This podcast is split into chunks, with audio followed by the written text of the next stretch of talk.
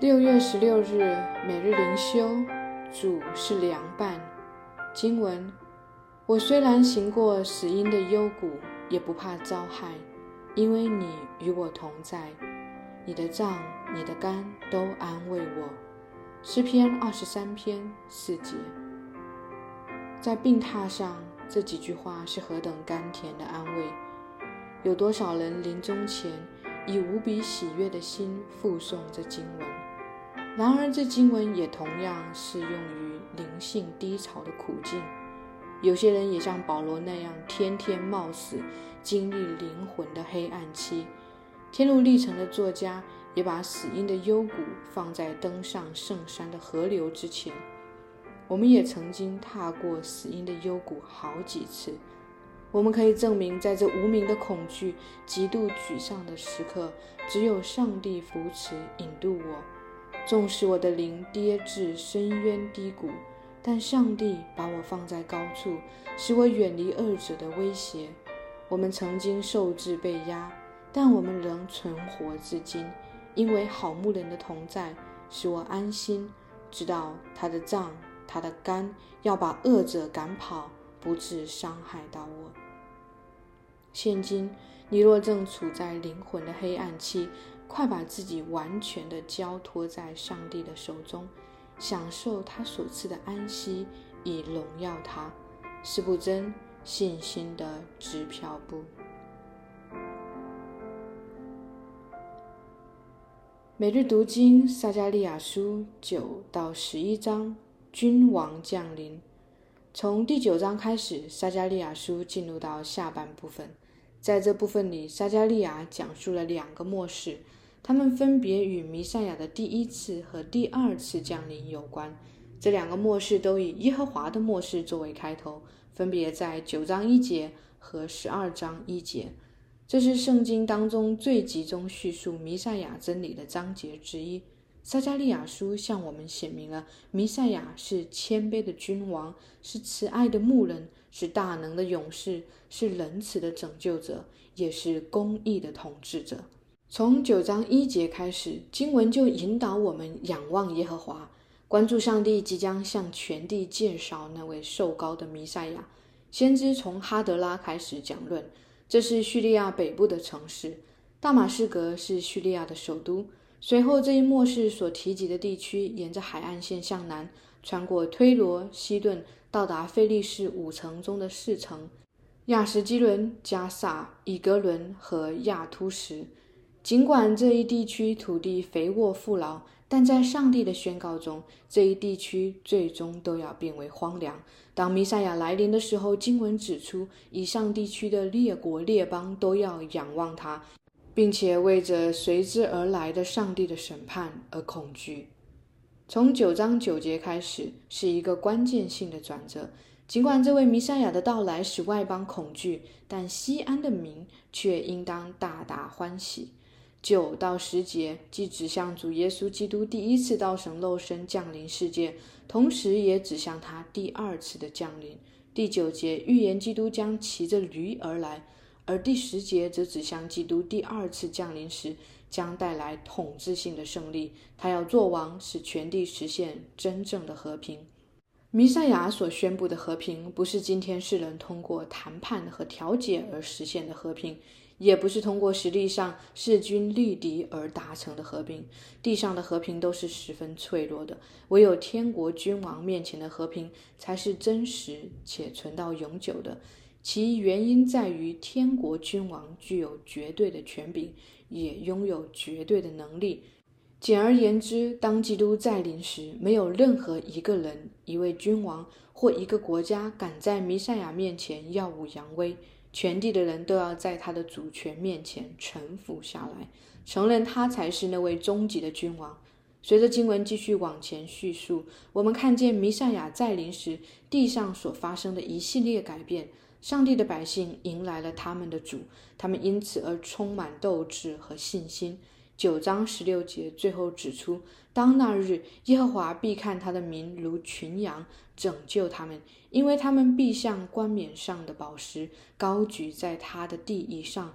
在末日，上帝的子民都将美丽闪耀，好像珍贵的珠宝在地上发光，显出属天的荣美。本书的第十章和第十一章讲述了两种不同的牧人，并且通过对比的方式来教导我们应当跟随正确的牧人。第十章首先阐明了上帝对于牧人的要求。首先，他将审判那些不信实的牧人，这表明他将在他的百姓中亲自施行审判。这同样也指出，那些如今做牧者的，他们更需要警醒，因为上帝将为他们所做的一切而审判他们。那些在人间做牧人的，他们并不是终极的牧人，而只是从那位终极大牧人手中领受了牧养的权柄和位分来服侍上帝。十章第四到五节使用了三个比喻来描述弥赛亚所要做的工作，分别是房角石、钉子和征战的弓。房角石是一栋房子的根基所在。当经文指出弥赛亚要成为房角石，这意味着他是一位可靠且稳固的主。钉子在旧约译经中有双重含义，分别是帐篷的橛子和墙上挂东西用的钉子。这两层意思都指向钉子的重要特质，就是它可以承受极大的压力，并且在压力中坚定不移。这也是对弥赛亚的第二个比喻。征战的弓比较好理解，代表征战的意思，表明这位从上帝而来的受膏者将英勇地主动出击，得胜一切地上的权柄。进入到第十一章，经文反过来描写了一群不称职的牧人，他们哀嚎，因为他们的草场被毁坏了。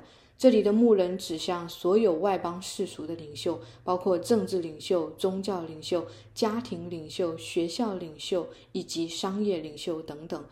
经文指出了一个令人难以接受，但最终必定会发生的事实，就是如果一个领袖依靠自己的力量，从不仰望那赐给他领袖权柄的上帝，那么他最终必定要失败。没有人能够依靠自己的力量在上帝面前成功。接下来十一章第四节开始，经文转向以色列百姓。上帝作为那位大牧人，原本养育一群健壮的羊群，并把他们交给地上的牧人管理。不料地上的牧人却按照自己的私欲来牧养群羊，以至于买他们的、卖他们的都不顾羊群的益处，致使羊群完全偏离了上帝的心意。上帝吩咐撒加利亚宰了这群羊，这意味着上帝在这里放弃了他的百姓。十一章九节，上帝吩咐撒加利亚辞去牧养之职，任由羊群彼此吞吃。他折断那荣美的杖，表明他废弃与万民所立的约；他也折断连锁联合的杖，表明他废弃犹大和以色列的情谊。十一章末尾的景况极其黑暗，虽然这段经文极其难解。但至少我们从中看见，当百姓偏离正道时，上帝将把他们丢给无用的仆人。然而，感恩的是，这并非最终的结局。最终，上帝将审判无用的仆人，击打他的膀臂和右眼（十七节），从而拯救群羊。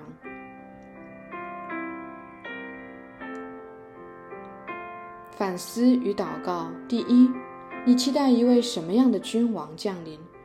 为什么期待这样一位君王降临？评估一下自己，你更多是带着属世的眼光，计算自我的利益来期待这位君王，还是按照上帝的心意来迎接这位君王？第二，在十一章里，群羊被交给无用的牧人时，群羊是否可以将全部责任推卸给那位无用的牧人，或是推卸给上帝？如果不能的话，群羊应当为此担负什么样的责任？亲爱的天父，我们感谢你赐下你的独生爱子耶稣基督来到世上，使这个黑暗的世界充满光明。主啊，我们在祷告中要恳求你，就如约翰的祷告一样，我们要说：愿你快来。亲爱的天父，求你帮助我们在这末世学习仰望基督的福音，学习让基督的福音成为我们一切生活的中心和焦点，并且帮助我们在这种仰望中得着真正的平安与盼望。我们要为教会祷告，愿这属你的教会能够真正成为天国在地上的代表，在世人面前见证荣耀你的名。主啊，你是教会的牧者。愿你在教会中居首位，愿你做王。祷告侍奉我主耶稣基督的名求，阿门。以上读经分享与祷告来自杨文浩传道。